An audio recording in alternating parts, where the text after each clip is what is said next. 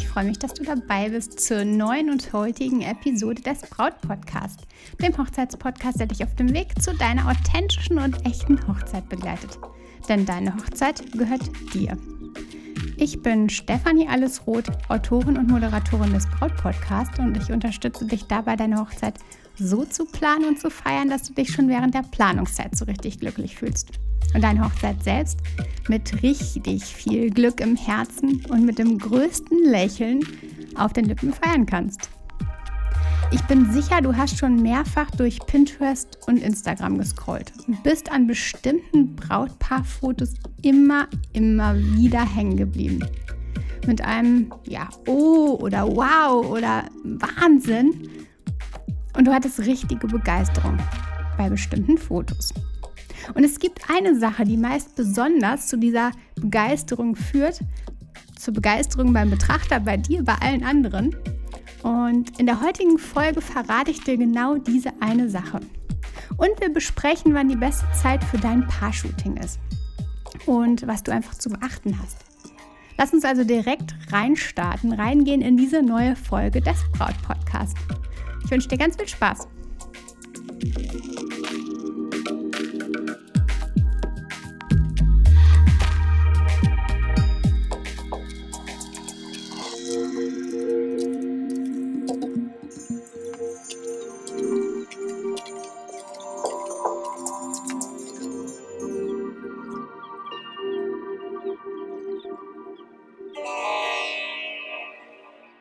Gestern Abend zeigte sich der Himmel über der Elbe wieder in schönster und unglaublicher Pracht. Die Kräne zeichneten sich vor der tiefstehenden Sonne ab, das Licht war einfach unglaublich. So gelblich, warm, richtig strahlend, es war eine unglaubliche Atmosphäre. Irgendwie auch ein bisschen dramatisch, aber einfach fantastisch und ja, man konnte einfach nur hinsehen. Uns Menschen, vielleicht hast du es ja auch schon gemerkt und es ist bei dir ähnlich, uns Menschen berühren Sonnenauf- und Untergänge halt immer besonders. Obwohl jeder von uns tatsächlich wahrscheinlich schon zahlreiche ähm, Sonnenuntergänge erlebt hat, meistens mehr als Sonnenaufgänge, faszinieren sie uns jedes Mal wieder so richtig aufs Neue. Also wir sind begeistert von dem, was wir da sehen ähm, und ja, stehen halt häufig mit offenem Mund da, weil wir es einfach so, so schön finden. Sonnenuntergänge, äh, die zielen ja auch echt so, so viele Postkarten, Gemälde. Und eben, ja, wir selbst sitzen dann vor dem Original zum einen, aber auch ähm, ja, vor den Postkarten, vor den Gemälden, ähm, immer mit einem großen Staunen. Und wir lieben es einfach total. Wobei, ich erinnere mich da an eine Freundin von damals. Zu drei Mädels saßen wir am Strand und waren total fasziniert. Also zu zweit waren wir fasziniert. Denn eine von uns hat dann kurz vor dem entscheidenden Moment entschieden, ähm, wir sollten doch jetzt mal gehen. Darüber lachen wir noch heute, denn wir zwei anderen waren einfach in diesem Moment oder von diesem Moment, von diesem Himmel, von dieser Atmosphäre so gefesselt, dass wir uns ein bisschen gewundert haben, dass die dritte im Bunde dann meinte, ach, lass uns doch einfach mal gehen. Ja, ist immer noch ein Lacher heute. Aber warum ist es denn nun so, dass wir in normalen Fällen Sonnenuntergänge immer so als besonders schön empfinden und sie uns einfach so fesseln? Vermutlich, und das ist spannend, liegt es an unseren Genen oder zumindest an einem Teil davon. Weil Sonnenuntergänge gutes Leben oder gutes Überleben vielmehr bedeuten. Färbte sich der Himmel abends rot, war das ein gutes Zeichen. Ich hatte gelesen, dass der Meteorologe Dr. Kirk von der Uni Hamburg zum Hamburger Abendblatt gesagt hat, dass der Himmel sich noch stärker rot färbt, wenn im Westen der Himmel wolkenfrei ist und im Osten quasi ein paar Wolken zu sehen sind und die dann quasi angestrahlt werden. Dieses Wetter, schön im Westen und wolkig im Osten, ist bei der häufigsten Windrichtung, die wir haben, also Westwind, ein Anzeichen für Wetterbesserung und für gutes Wetter. Und gutes Wetter ist in der Vergangenheit, natürlich jetzt auch, aber damals in der Vergangenheit ein gutes Omen gewesen, denn das bedeutete damals absolut gute Ernte.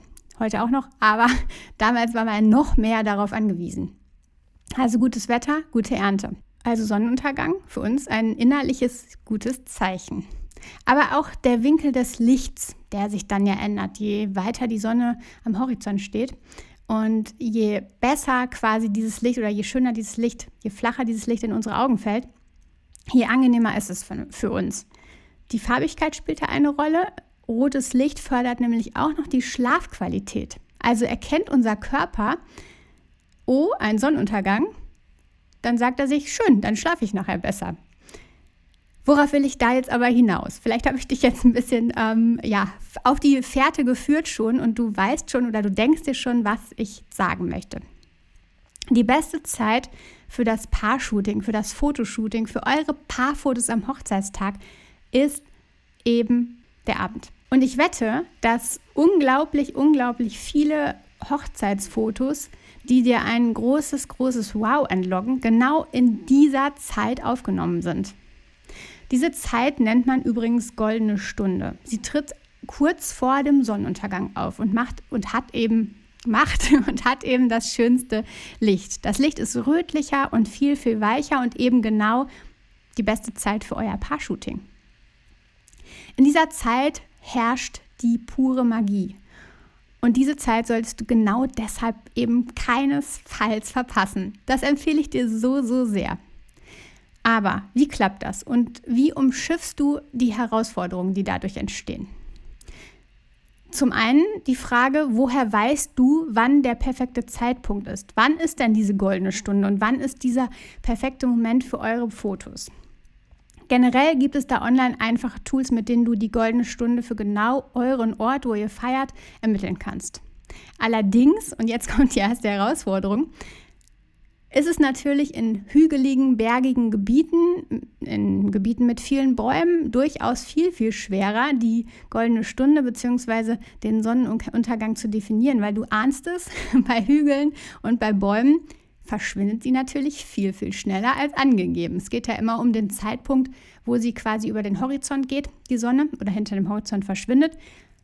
Bei Hügeln und Bäumen ist es aber natürlich ein bisschen anders und das verschiebt sich ein bisschen.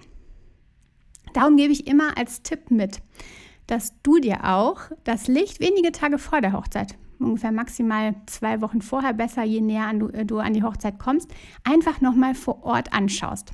Du prüfst einfach mal, wie ist das Licht an den, in den Abendstunden, wann geht die Sonne wirklich unter. Und dann vergleichst du mit den offiziellen Werten und kannst dann ja so ein bisschen die Differenz ermitteln. Du kannst die aktuelle Vegetation auch nochmal anschauen, denn auch da ist es natürlich klar, dass im Hochsommer mehr Bäume, mehr ähm, Blätter da sind, mehr Vegetation da ist als im frühen Frühling. Dann siehst du einfach, wie passt das Licht zu welcher Zeit. Also perfekter Weg, einfach vorher mal zu schauen, bei natürlich flachen Gegenden, da passen die Zeiten, die du online ersehen kannst, aber definitiv immer sehr, sehr genau. Oder du hast eben den echten Profi engagiert. Ein guter Fotograf, der hat natürlich im Gefühl, der hat ja auch die Erfahrung für die beste Zeit. Er beobachtet am Abend auch die ganze Zeit das Licht, die Sonne, die Wolken und kann dann so euch im entscheidenden Moment einfach Bescheid geben so jetzt müsste es rausgehen, weil jetzt steht die Sonne perfekt. Die magische Zeit des Sonnenuntergangs der goldenen Stunde, die hält nicht sehr lange an und darum muss es dann auch echt ziemlich zügig gehen. Darum der Tipp, informiere am besten deine Trauzeugen im Vorfeld, dass ihr in dieser bestimmten Zeit eben flexibel sein solltet und dass ihr in dieser bestimmten Zeit nochmal oder zum Sonnenuntergang halt rausgehen wollt. Für diese einmaligen Fotos ist es aber das definitiv wert, meine Liebe. Also, lass dich nicht von spontanen Gedichten von Tante Frieda abhalten, denn jetzt ist Sonnenuntergangsshooting. Denn du weißt ja, es ist euer Tag. Aber was ist eigentlich, wenn der Himmel bewölkt ist? Auch dann, du glaubst es nicht, ist das Licht anders und oftmals so viel harmonischer und sanfter und schöner als während des Tages. Die Wolken sollten oder müssen euch definitiv nicht abhalten von eurem Shooting. Selbst dann habe ich oder selbst habe ich schon Paare erlebt, die genau ähm, ja trotz Gewitterwolken am Himmel zu dieser Zeit noch mal für ein paar Minuten für Fotos nach draußen wollten. Das lag aber auch daran, dass sie nicht nur auf diese unglaublichen Fotos gewartet haben, sondern auch auf diesen Moment der Ruhe, der da nochmal kommt, der jedem Brautpaar an diesem Tag echt gut tut. Also zu zweit nochmal durchatmen, zu zweit ähm, erleben, was denn da eigentlich alles passiert, die Eindrücke nochmal ähm, ja, erleben, nachempfinden, runterkommen. Ähm, es geht also nicht nur um die grandiosen Fotos, sondern auch um die tolle Zweisamkeit. Und fragst du dich, jetzt vielleicht machen wir dann bestenfalls das gesamte Paar-Shooting zu dieser Zeit? Das besprecht ihr am besten im Detail mit eurem Fotografen, denn das liegt natürlich zum einen an der Timeline, es liegt an dem Zeitpunkt eurer Hochzeit, also wann im Jahr findet eure Hochzeit statt und es liegt natürlich auch am Ort. Ende September zum Beispiel kann der Sonnenuntergang so liegen, dass es genau so passt, dass ihr das gesamte Paar-Shooting dort machen könnt. Im August fällt die goldene Stunde dann vielleicht aber genau in die Zeit des Dinners und da ist die Frage, ob ihr dann tatsächlich das komplette Paar-Shooting in diese Zeit legen wollt. Denn ihr habt ja vielleicht auch ein bisschen Hunger und wollt gemeinsam mit euren Gästen auch das Abendessen genießen. In diesen Ta Zeiten entwischt ihr vielleicht mit dem Fotografen lieber nur heimlich für ein paar Minuten, 10 Minuten, 15 Minuten. Entwischen, was meine ich damit? Es macht Sinn, eben, wie ich schon gesagt habe, nur kurz die Trauzeugen zu informieren, dass ihr ein paar Minuten weg sein werdet. Das könnt ihr dann vielleicht nach dem ersten Teller, den ihr euch ähm, gegönnt habt, den ihr zusammen genossen habt, ähm, tun. Vielleicht passt es genau da. Ähm, besprecht das, wie gesagt, mit eurem Fotografen, der hält die Augen auf. Und ähm, dann könnt ihr schauen, dass ihr mal eben, eben entwischt, heimlich ein paar Minuten weg seid, zusammen mit dem Fotografen an den passenden Ort direkt an der Location huscht. Und hier gibt es dann eben diese paar Minuten für romantische Fotos und niemand der Gäste merkt, dass ihr weg seid. Sie lassen es sich ja gerade schmecken dass ihr durch das zusätzliche Shooting zum Sonnenuntergang weitere Paarporträts erhaltet, dass ihr weitere Fotos an einer wahrscheinlich anderen neuen Location bekommt, dass ihr nochmal gemeinsam zu zweit in Ruhe durchatmen könnt. Das sind einfach weitere Gründe, warum ich dir sagen mag, verpass echt dieses Sonnenuntergang-Shooting nicht. Egal ob Sonne da ist oder nicht, verpass es einfach nicht.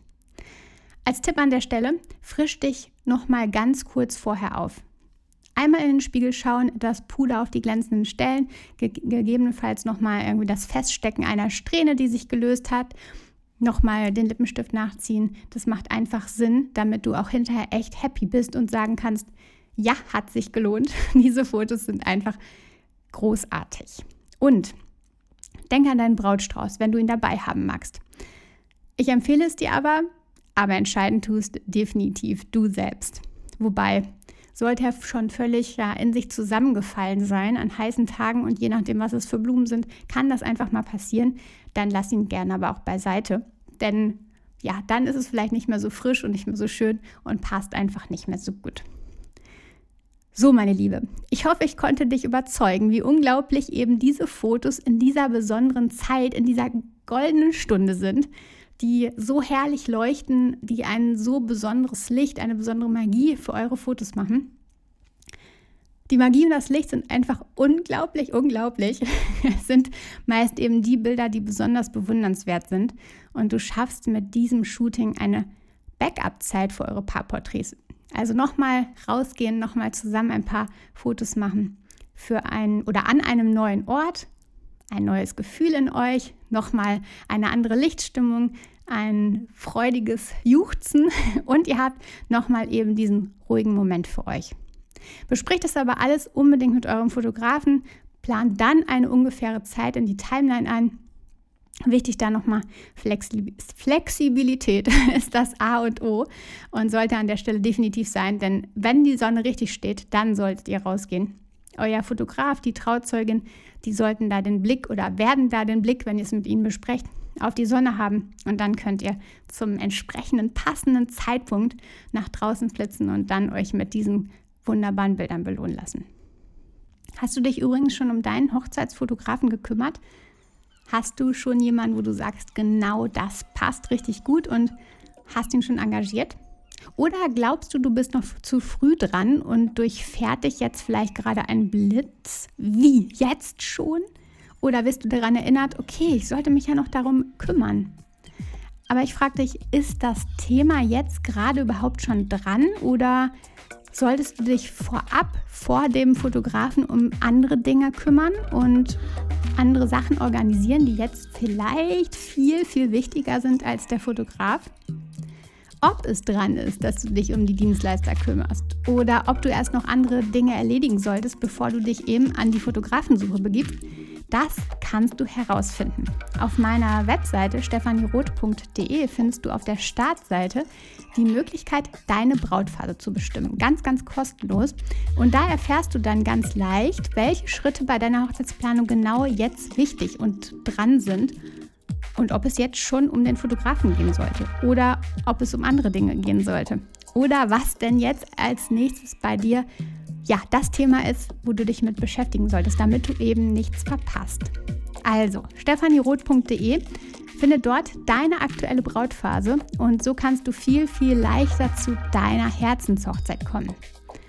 Und dann eben wissen, was ist jetzt dran, was lasse ich noch ein bisschen liegen, was kann ich noch ein bisschen liegen lassen.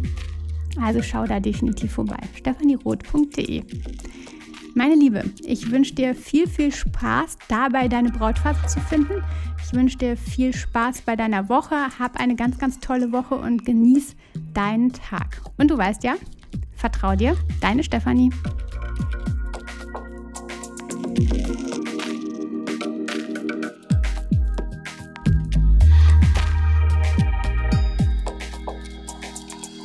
Música